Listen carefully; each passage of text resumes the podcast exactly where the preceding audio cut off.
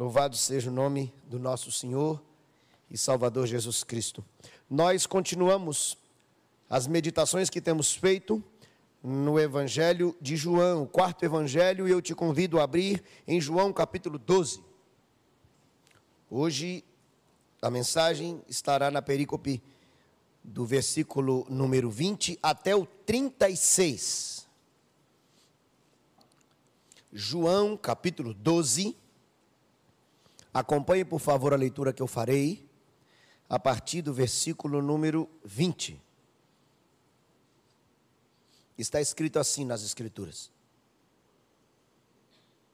Ora, entre os que subiram para adorar durante a festa, havia alguns gregos. Estes, pois, se dirigiram a Filipe, que era de Betsaida, da Galileia, e lhe rogaram Senhor, queremos ver Jesus. Filipe foi dizê-lo a André, e André e Filipe o comunicaram a Jesus. Respondeu-lhes Jesus: É chegada a hora de ser glorificado o Filho do Homem. Em verdade e em verdade vos digo: se o grão de trigo caindo na terra não morrer, fica ele só. Mas se morrer, produz muito fruto. Quem ama a sua vida perde-a, mas aquele que odeia a sua vida neste mundo preservá-la-á para a vida eterna. Se alguém me serve, siga-me, e onde eu estou, ali estará também o meu servo. E se alguém me servir, o Pai o honrará. Agora está angustiada a minha alma e que direi eu? Pai, salva-me desta hora? Mas precisamente com este propósito vim para esta hora. Pai, glorifica o teu nome. Então veio uma voz do céu: Eu já o glorifiquei e ainda o glorificarei. A multidão, pois, que ali estava, tendo ouvido a voz, dizia ter havido ou ter havido um trovão. Outros diziam: Foi um anjo que lhe falou. Então explicou Jesus: Não foi por mim que veio essa voz, e sim por vossa causa. Chegou o momento de ser julgado este mundo, e agora o seu príncipe será expulso. E eu, quando for levantado da terra, atrairei todos a mim mesmo. Isso dizia significando de que gênero de morte estava para morrer. Replicou-lhe, pois, a multidão: Nós temos ouvido da lei que o Cristo permanece para sempre. E como dizes tu ser necessário que o filho do homem seja levantado? Quem é esse filho do homem? Respondeu-lhes Jesus: Ainda por um pouco a luz está convosco. Andai enquanto tendes a luz, para que as trevas não vos apanhem, e quem anda nas trevas não sabe para onde vai. Enquanto tendes a luz, crede na luz, para que vos torneis filhos da luz. Jesus disse essas coisas e, retirando-se, ocultou-se deles. Bendito seja o Senhor e Sua palavra. Nós vamos mais uma vez orar e nesta oração vamos clamar a Deus que nos ajude a entender a Bíblia, que nos ajude a viver a Bíblia, para a honra e glória do nome dEle e para o nosso bem.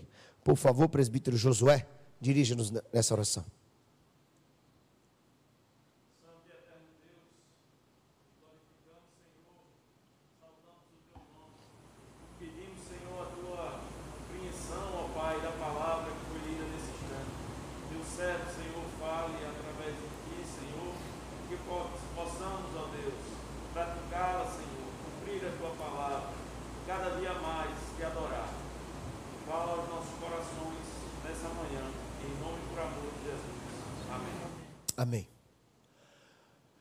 Glória.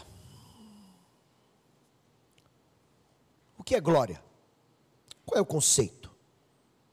Se nós nos dirigirmos a uma definição simples de um dos dicionários que podemos escolher, está escrito assim lá: fama que uma pessoa obtém por feitos heróicos, grandes obras ou por suas extraordinárias qualidades.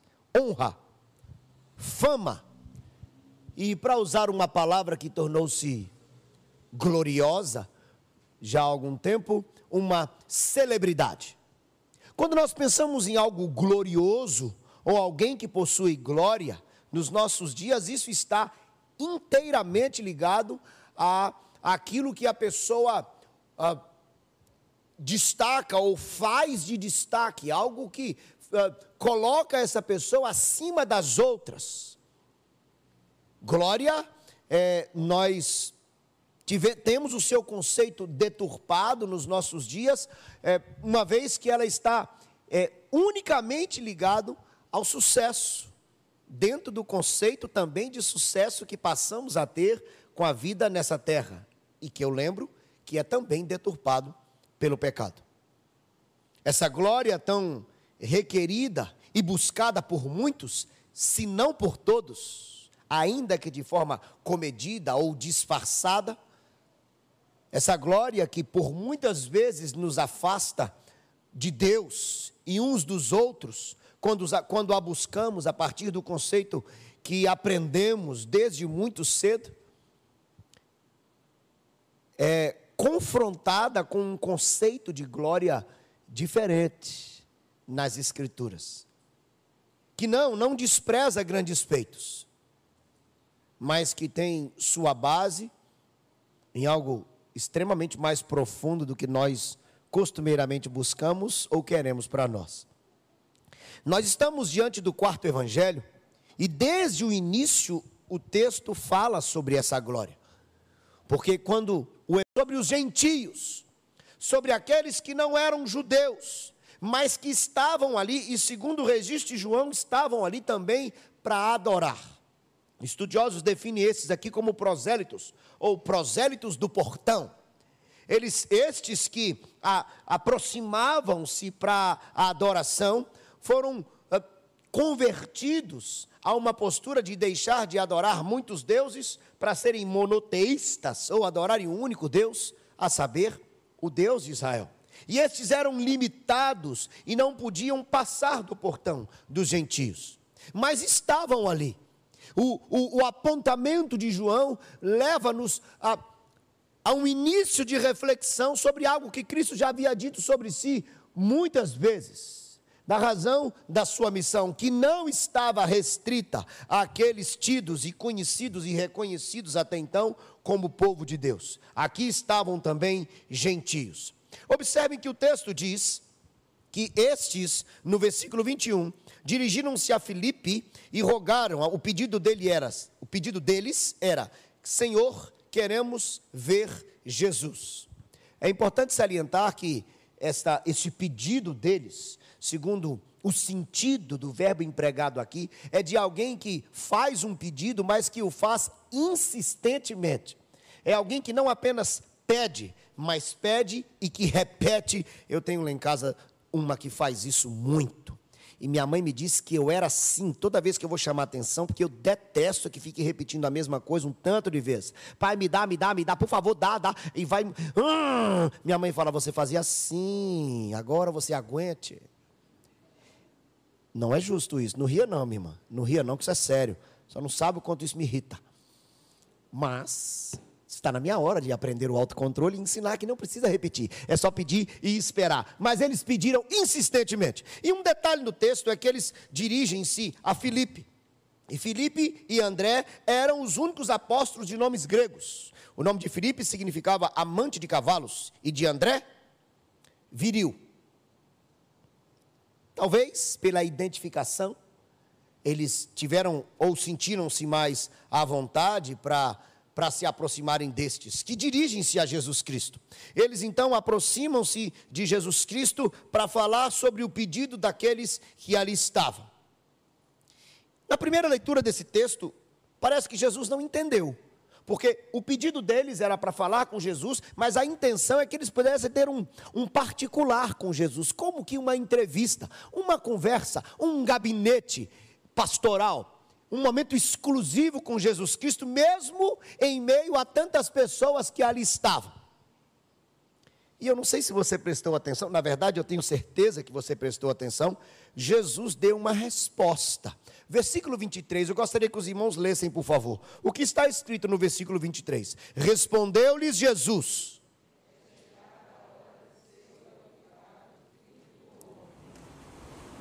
Olha que coisa curiosa.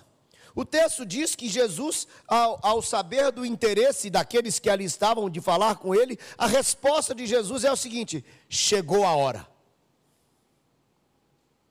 Qual é a, a relação entre uma coisa e outra? É, é, não é tão clara, mas é de fácil entendimento. Haviam judeus e agora gentios. O Jesus está dizendo é o seguinte: olha, o cenário já está montado a realidade já está descrita. E então ele diz: é chegada a hora. E essa expressão a hora, nós já ouvimos noutros momentos, noutros textos de João, quando Jesus, ao usar essa expressão, e João registra isso, está falando o quê? Do momento, do momento ímpar, quando sua missão atingiria o ápice, quando ele seria morto na cruz e ressuscitaria.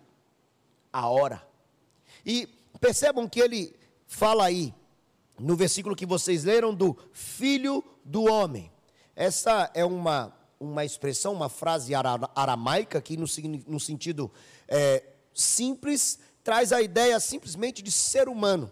Mas Daniel, quando usa essa expressão no capítulo 7, já a faz com conotações de divindade. E Jesus, ao usar essa expressão de forma consciente, ele a usa como que uma autodesignação ele a usa para falar de si mesmo, justamente com o intuito de apresentar-se como homem e Deus. E Jesus diz: é chegada a hora. E mais do que isso, ele diz: de ser glorificado. Aí Jesus vai nos apresentar lições preciosas sobre glória. E é exatamente com este contexto, com essa realidade tão desafiadora que o texto apresenta para nós, no seu contexto geral e particular, que nós vamos pensar um pouco nessa manhã sobre a glória do Cristo. E para esta reflexão eu quero apontar algumas verdades que o texto o texto há de nos apresentar sobre a glória do Cristo para que este conceito esteja claro nas nossas mentes e na nossa prática. Falando de glória, primeiro quero fazer uma relação entre morte e glória. Por favor, olhe para o texto sagrado. Eu peço que os irmãos leiam versos de 24 a 26. Por favor, queridos, leiam o texto. Em verdade.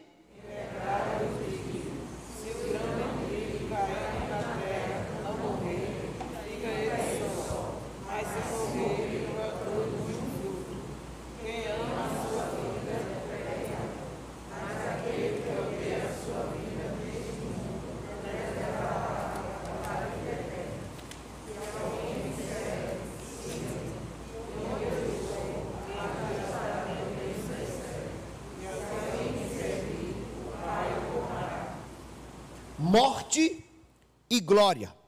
Eu, me encanta a maneira tão sensível e oportuna com que Jesus lida com as pessoas, com o momento e a forma de se apresentar. Eles estavam num momento especial de celebração da festa da colheita. Essa imagem, este cenário, essa realidade era muito conhecida de todos. Eles sabiam, para que houvesse uma festa de celebração dos frutos, isso só aconteceria se no outro tempo tivesse havido a semeadura e essa semeadura tivesse então frutificado. E quando Jesus vai ensinar-lhes sobre glória, ele faz uma relação com a morte. Ele começa com esta metáfora. Ele fala: se o grão de trigo não morrer, fica sozinho. Mas quando ele morre, produz frutos. Jesus já está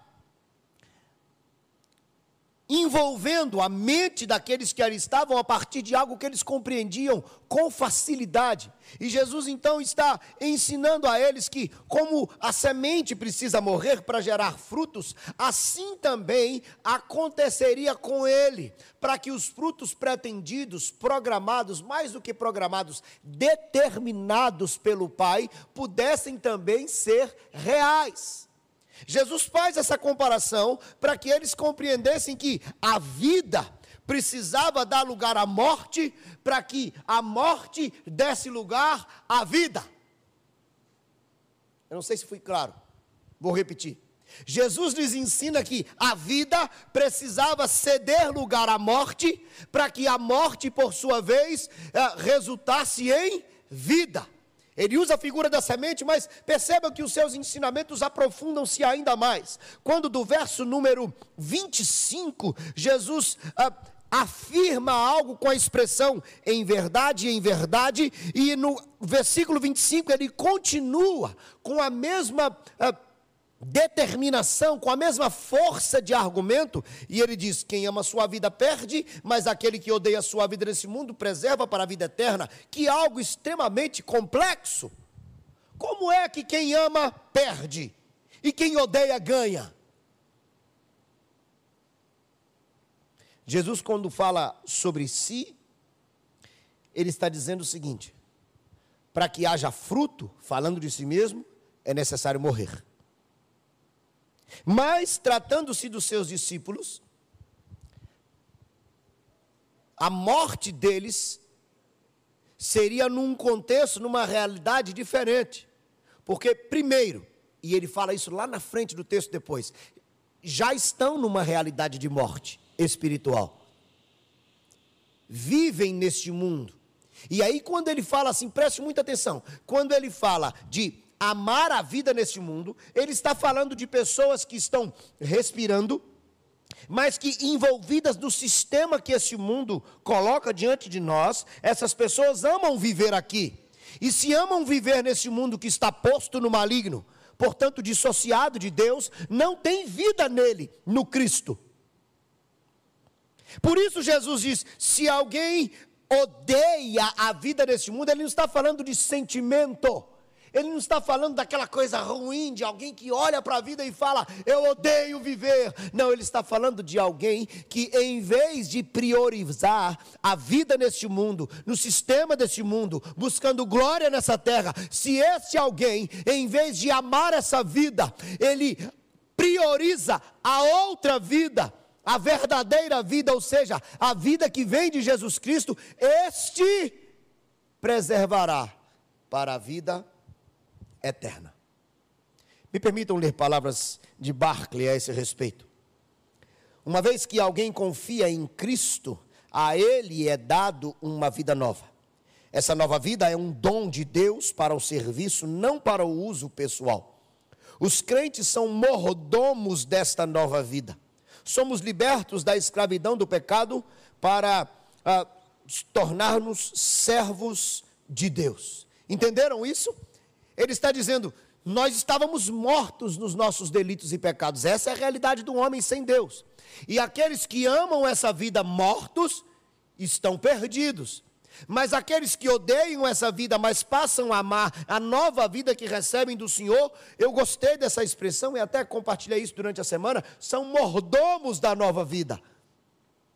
Vivem a nova vida administrando-a porque essa nova vida vem do Senhor e deve ser vivida para o Senhor. Portanto, mortificar os desejos da carne e a vida nesse mundo passa a ser o objetivo de existência daqueles que recebem a nova vida, porque a vida que tem agora não tem de si mesmo, mas tem do Senhor. Isso é extremamente forte. Percebam que a argumentação de Jesus se estende. E quando chega no verso número 26, ele fala assim: Se alguém me serve, Jesus não apenas está levando-os à reflexão para que é, compreendam que serve ou não serve a partir daquilo que ele vai dizer agora. Ele fala assim: se alguém me serve, siga-me, porque se não serve, não vai seguir. E se não, se, se não segue, é porque não serve. Jesus diz aí: Se alguém me serve, siga-me, e onde eu estou, ali estará também o meu servo. E se alguém me servir, o Pai o honrará. Parece estranho. E outro dia vocês ah, certamente me ouviram dizer que é equivocada a, a nossa exigência ou a nossa afirmação de que o Senhor nos honrou. Sim, eu disse e repito, porque o contexto em que nós usamos, ou que alguém usa, quando diz que Deus o, o, honrou, é para dizer que ele sobressaiu e foi reconhecido e aplaudido pela sua postura em algum ambiente. Mas muitas vezes isso está cheio de uma arrogância tremenda. Aqui Jesus fala sobre honra num contexto extremamente mais profundo e de necessidade nossa, porque ele está falando o seguinte: aquele que me serve, ele me segue ele segue os meus passos, ele segue a, as minhas palavras, ele obedece ao que eu digo que deve fazer, ele ama a vida que eu dou e não a vida neste mundo. E aquele que faz isso vai estar onde eu estou, vai receber do Pai vida. Não é aplauso, não é destaque, é vida porque estamos mortos. É, Carson, estudioso de muito respeito e muito usado por nós, diz assim: essas escolhas não podem ser atos de mera abnegação. O eu deve ser substituído pelo outro o interminável e desenvergonhado foco sobre si mesmo deve ser trocado pelo foco em Jesus Cristo, que é a suprema revelação de Deus. Essa mudança de foco garante morte e glorificação, pois o Jesus que diz: Onde eu estou, meu servo também estará, está a caminho da cruz e de seu Pai. Para aprendermos sobre glória dentro de um conceito bíblico, e mais particularmente falando num conceito joanino, nós temos que relacionar glória com morte. É isso que Jesus está dizendo. A grandeza, a sublimidade, o destaque, a honra, o reconhecimento está atrelado necessariamente à morte na pessoa de Cristo, em que ele, embora sendo Deus, fez-se homem e passaria pela morte. E tratando-se de mim e de você, é que devemos morrer para nós mesmos, para este mundo, e viver para o Cristo. Se alguém quer vir após mim, se alguém quer vir após mim, eu resumiria este primeiro ponto de reflexão neste versículo. Depois de entendermos sobre o Cristo. Se queremos glória, devemos compreender qual é o conceito bíblico de glória, para que não continuemos a viver escravizados pela busca da glória, pseudo-glória, que este mundo exige de nós. Falando sobre glória, a primeira verdade de reflexão é a relação entre morte e glória. Ainda temos mais. A segunda verdade que faz uma outra relação. A primeira sobre morte e glória. A segunda sobre sofrimento e glória. Essa mensagem está meio triste, não está não? Mas bote os olhos para o texto agora, versículos de 27 a 30. Leiam em alto e bom som, até para aqueles que estão de casa ouvirem também a igreja. A partir do versículo 27 até o verso 30. Agora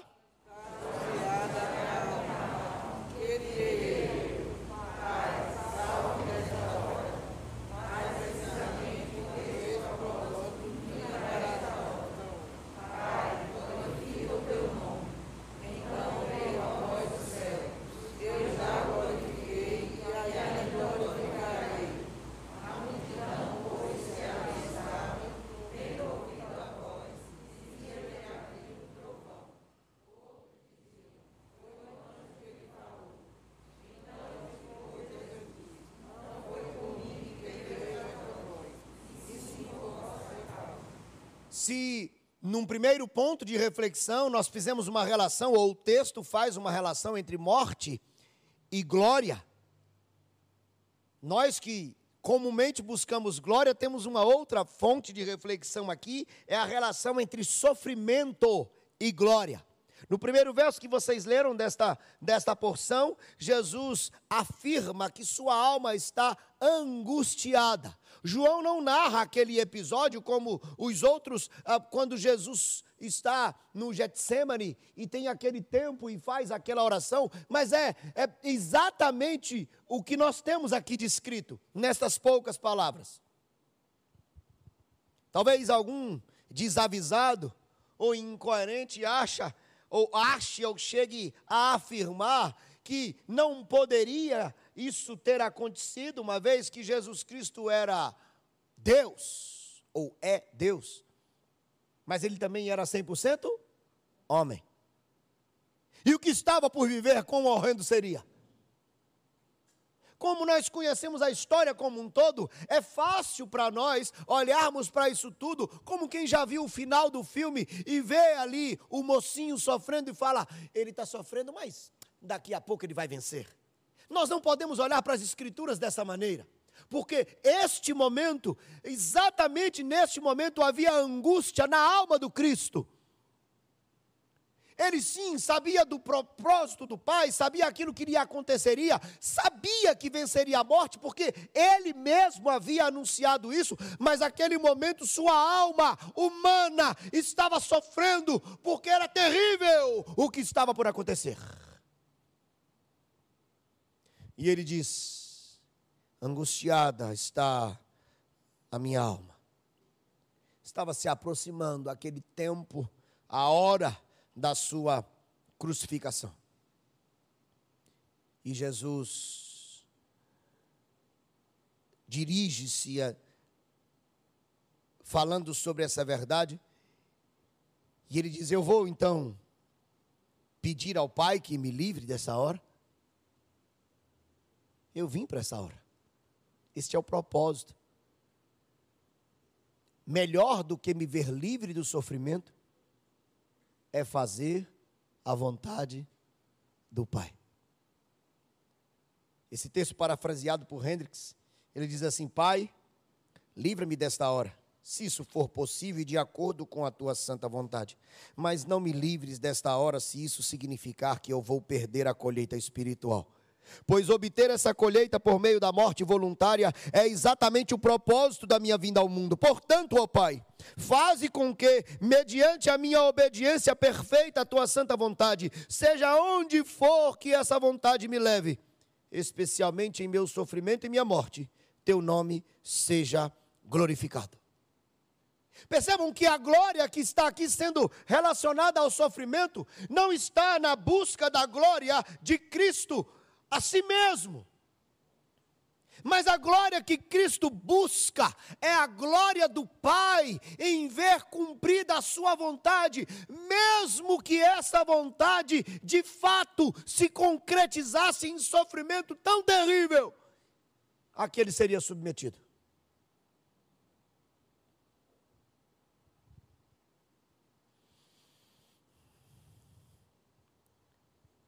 O texto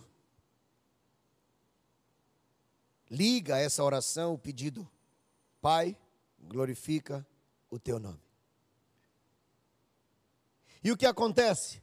A multidão ali, as pessoas olhando, gentios e judeus, aqueles que foram chamados e os que não foram, os que rejeitaram e os que nem conheciam, na verdade, todos os perdidos, de todo o tempo estavam ali diante do Cristo. E o texto diz que de forma extraordinária acontece algo que chama-lhes a atenção, porque veio uma voz do céu, e essa voz do céu diz assim: Eu já o glorifiquei e ainda o glorificarei. Dos céus brada a voz do Pai, reafirmando que sua glória já havia sido manifesta na, na encarnação do Filho, na sua vida, na sua obra, na sua história, e que isso ainda teria sua completude no complemento, no cumprimento da missão. E a multidão ouviu aquilo. Contudo, o texto diz que a multidão perdida nas trevas não conseguiu perceber do que se tratava. Alguns disseram, é um trovão. Outros, quem sabe, mais místicos ou pseudo-espirituais, disseram, não, foi um anjo que falou. Mas eles não compreenderam o que havia acontecido. E Jesus, misericordiosamente, diz assim: Não foi para mim que veio essa voz, foi para vocês. Essa voz que disse: Olha, eu já fui glorificado nele ainda, e ainda serei mais glorificado, ela não veio, não era uma necessidade de Jesus que aquilo acontecesse. Jesus não precisava que o Pai afirmasse para aqueles: Olha, este é mesmo quem ele diz que é. Jesus disse: Isso não veio por causa de mim, isso veio por causa de vocês. Jesus está mais uma vez ensinando para eles que eles que estavam perdidos, cegos, estavam ah, nas trevas, que estavam surdos espiritualmente, receberam mais um testemunho de que aquele de fato era o Filho de Deus. Por isso Jesus disse: Essa voz não veio por causa de mim, ela veio por causa de vocês. E o que eu disse sobre o meu sofrimento, para a glória do Pai, é verdade. Também porque o Pai acabou de testemunhar diante de vocês. Meus queridos, a glória do Cristo está aqui descrita e manifesta também através do seu sofrimento. Porque o sofrimento a que seria submetido como foi, faria parte ou fez parte daquilo que o Pai estabeleceu como ou para o cumprimento da missão do filho. Nós não queremos glória, se essa glória exige sofrimento. Quando pensamos, inclusive, nas conquistas dessa terra, o sujeito quer passar no vestibular, mas ele não quer estudar tanto quanto deveria. O sujeito quer ser promovido na empresa, mas ele não quer dedicar o tempo que deveria. O sujeito quer ter uma vida em paz e com filhos bem educados, um relacionamento conjugal saudável, mas ele não quer se dedicar ao estudo, à busca do Senhor, à, à orientação dos filhos, ao culto doméstico. Ele não quer cuidar e fazer aquilo que dá trabalho fazer para ter o resultado glorioso que busca. Nós queremos glória sem sofrimento.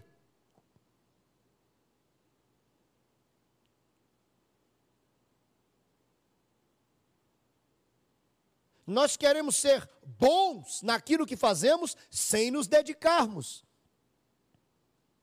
Jesus dá-nos a lição contrária ao curso desse mundo, fazendo relação da glória com a morte e agora da glória com o sofrimento, dizendo que essa glória no conceito divino vem a partir destas verdades que nós nem sempre ou quase sempre não gostamos a glória, a glória do Cristo. Primeiro, uma relação entre morte e glória. Depois, uma relação entre sofrimento e glória.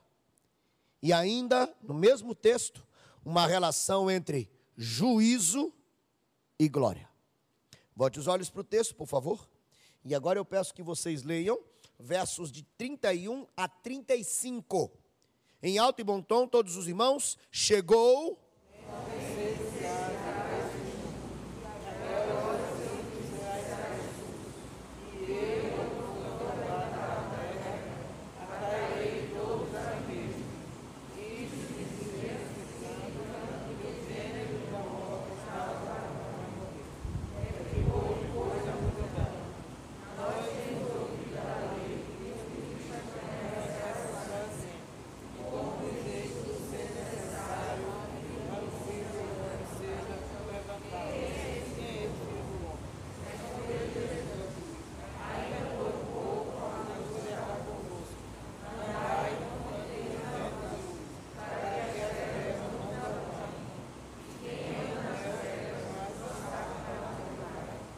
Juízo e glória.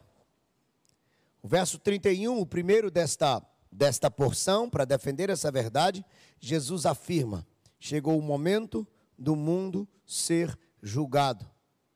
E atrelado a isso, ele diz: seu príncipe será expulso. ele está falando do príncipe do mundo. É importante que nós compreendamos aqui o conceito, porque a palavra usada e traduzida por juízo traz a ideia de um estado bem ordenado. O que Jesus está dizendo é o seguinte: chegou a hora da restauração, da, da, da cura, da, da mudança de realidade do mundo. Num contexto amplo, é claro. Jesus é, fala nesse texto que é, ele julgaria. Esse julgamento aconteceria sobre a sua vida, no sentido de que ele tomaria sobre si o peso e a responsabilidade pelos nossos pecados, mas que tal julgamento também abarcaria, envolveria e condenaria Satanás. É este o príncipe deste mundo. Jesus chama-lhes a atenção sobre esta sua ação extraordinária, que resultaria no cumprimento daquilo que se fazia necessário para que a restauração já citada acontecesse, e também o poder do príncipe deste mundo, Satanás, fosse extirpado, vencido aquele que seria expulso pelos homens, o Cristo, expulsaria o príncipe deste mundo através do seu juízo que seria estabelecido. A morte de Jesus é o caminho para a glorificação e uma parte integral dela. Sua glorificação não é uma recompensa para a crucificação, ela é inerente à sua crucificação. Ou a glória de Cristo está contida no cumprimento da sua missão, ainda que isso compreenda sofrimento e morte, porque o julgamento se estabelece aí também. No verso posterior, o texto diz: E quando, ou Jesus diz: E quando eu for levantado da terra, ele afirma: atrairei todos a mim mesmo. Isso talvez seja intrigante, porque quando Jesus diz que todos serão atraídos a, a Ele, talvez passe equivocadamente para alguns a ideia do universalismo, a ideia de que todo mundo, todas as pessoas, indistintamente, seriam salvas pelo sacrifício de Cristo. Não é isso que Jesus está dizendo aqui. O que Jesus está dizendo quando ele fala de todos, é que ele está falando de gente de todos os povos, todas as línguas, todas as nações, seja judeu, grego, samaritano, seja de qualquer nacionalidade, naturalidade, de qualquer canto da terra. Jesus está dizendo que o sacrifício dele salvaria gente no mundo inteiro. Não haveria distinção, não haveria acepção Jesus está ensinando que sua obra, que seria julgamento, que seria justiça, mas que resultaria em glória, atingiria a todos em todo canto. E quando ele fala de ser levantado, o texto já explica.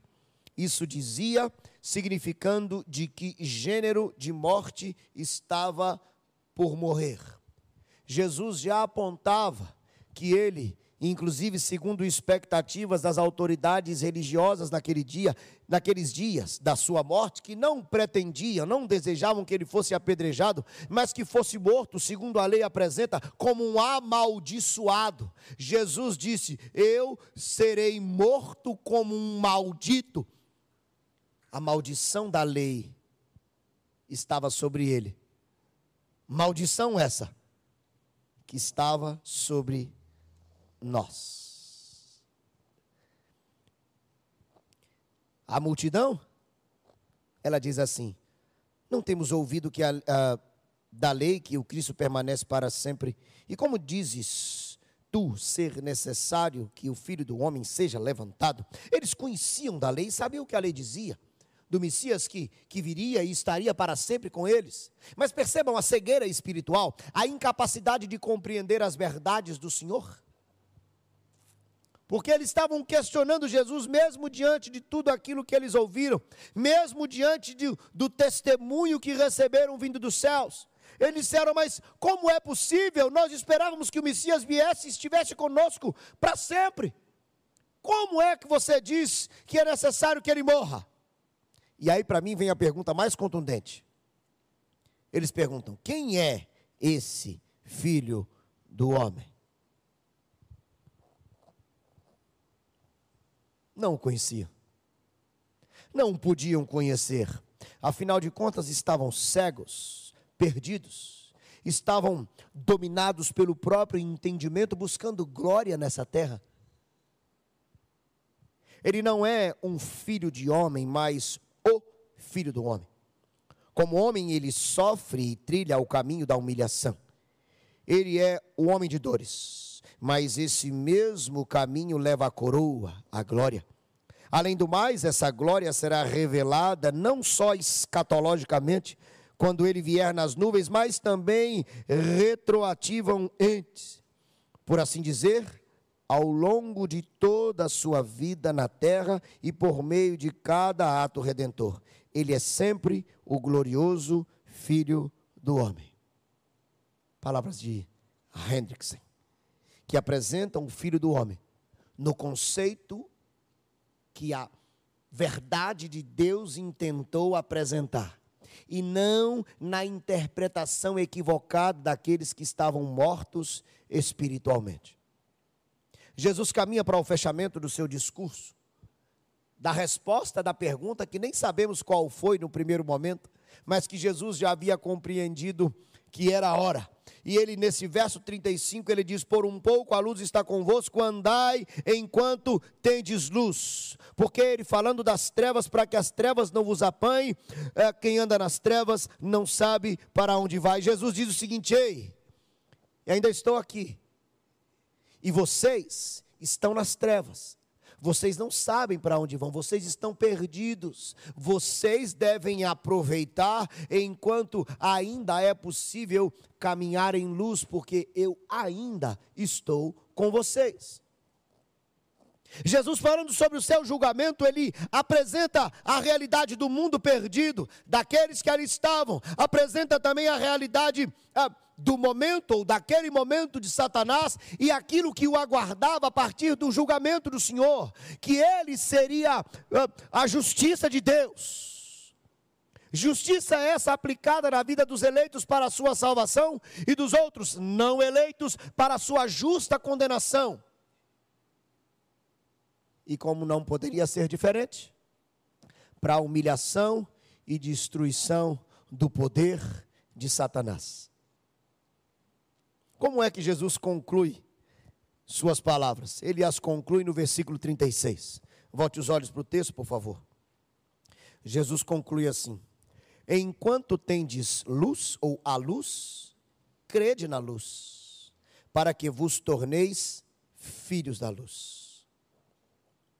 Jesus, depois de dizer isso, ele sai da presença deles, porque ele conclui a sua mensagem com o resumo daquilo que ele está o tempo inteiro ensinando. Jesus está dizendo: vocês estão em trevas. Eu sou a luz. Para que vocês sejam filhos da luz, creiam mediante a fé. Percebam, irmãos, que esta apresentação bíblica do conceito de glória choca com aquilo que nós aprendemos e buscamos nessa terra, porque aquilo que nós aprendemos e buscamos nessa terra está deturpado pelo pecado, que deturpou todas, absolutamente todas as coisas. E aqui Cristo apresenta-nos esse conceito a partir da própria vida fazendo relação com morte, com sofrimento e com juízo, mas o tempo inteiro falando de glória.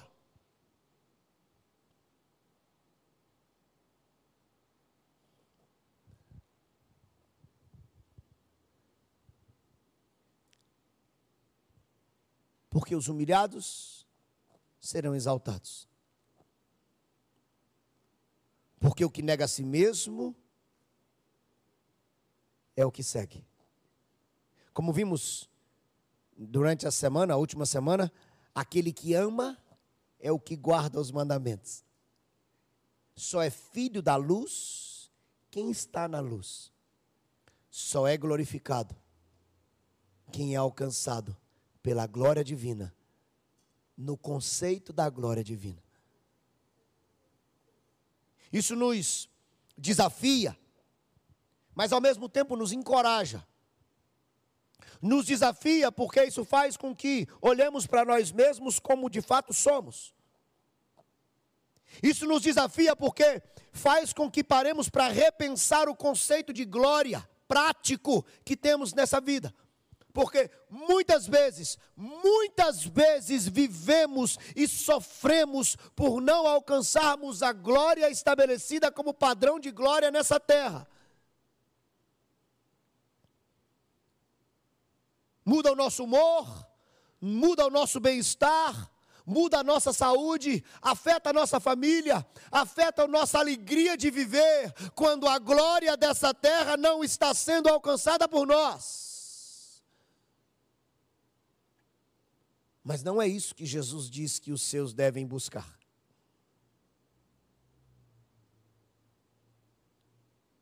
Mas nos encoraja. Quando, ao aprendermos o conceito, temos os nossos corações aliviados de que a glória que devemos buscar tem um sentido muito mais profundo e nada superficial e passageiro como aqui buscamos nessa terra. Nos encoraja porque somos levados a sermos anunciadores dessa mensagem de luz àqueles que estão nas trevas. Nos encoraja porque nos diz que, mesmo que não alcancemos glória nessa terra, termos sido alcançados pela glória de Deus em Cristo Jesus garante-nos vida, nós que estávamos mortos. E este é o sentido de viver.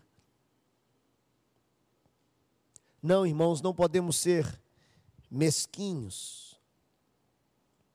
Não podemos ser frágeis. Não podemos ser superficiais. Não podemos ser medíocres. Não podemos ser banais. Não podemos ser carnais o suficiente para vivermos em busca da glória nessa terra, quando aprendemos o conceito da glória da palavra do Senhor Jesus. E conhecereis a verdade, e a verdade vos libertará. Que vivamos a libertação da palavra de Deus que nos ensina o conceito de glória que deve queimar os nossos corações, para que vivamos vida abundante aqui nessa terra, abundante no conceito do Cristo e vivamos vida eterna com Ele, porque esta é a glória que há de ser revelada. Louvado seja o nome do Senhor Jesus. Eu quero te convidar a termos mais um momento de oração agora. Eu te convido a fechar os seus olhos, agradecer a Deus, aclamar ao Senhor que te ajude, quem sabe, redirecionar coisas na sua vida para que você não sofra mais em busca da glória dessa terra, mas que viva aqui, almejando viver os desdobramentos da glória divina em Jesus Cristo.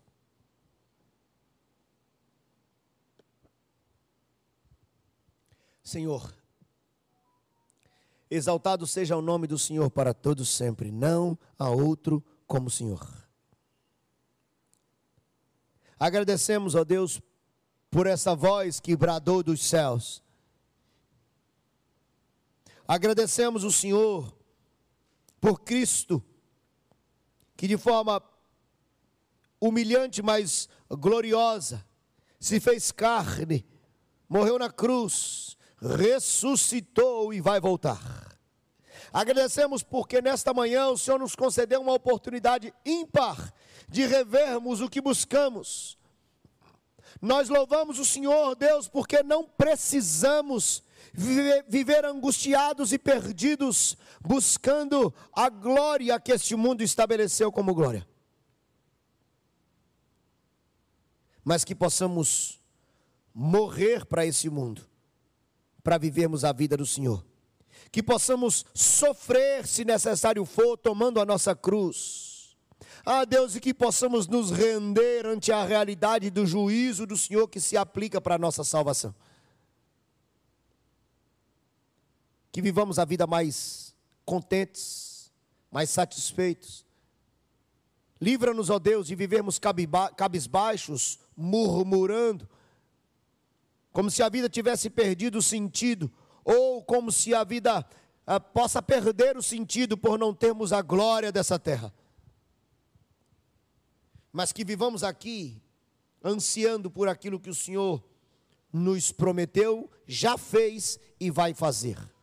Que entendamos que, enquanto vivemos aqui, devemos continuar a, a lutar para que o nome do Senhor seja glorificado através de nós. Mas que a nossa esperança não se limite a essa vida e que sejamos pregoeiros dessa verdade. O mundo precisa conhecer a glória de Deus. Ajuda-nos, Deus, a vivermos e a anunciarmos essa glória, para a glória do Senhor, em nome do Cristo. Amém e amém. Por favor, irmãos, que o amor de Deus, o nosso Pai, a comunhão, o consolo, a instrução, a ajuda do Espírito Santo de Deus. Sejam sobre a vida de cada um de nós. E que essa graça manifesta na cruz, para a glória do Pai, nos conduza todos os dias das nossas vidas, até aquele em que o Senhor vai voltar para buscar a sua igreja. A Ele, pois, toda honra, toda glória e todo louvor para todos sempre. Amém.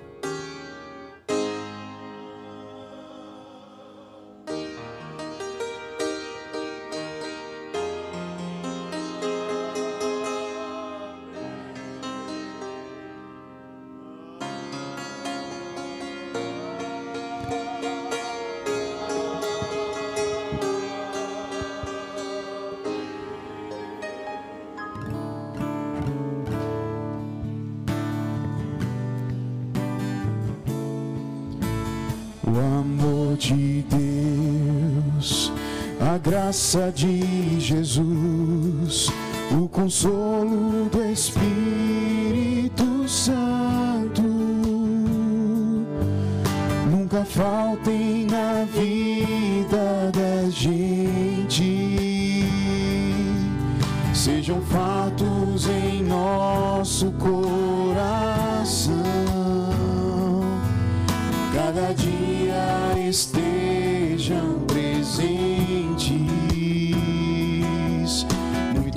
que simplesmente na canção. O amor de Deus, a graça de Jesus, o consolo do Espírito Santo nunca faltem na vida da gente. Sejam nosso coração, cada dia estejam presentes. Deus triuno, eis a nossa oração. Deus triuno, eis a nossa oração.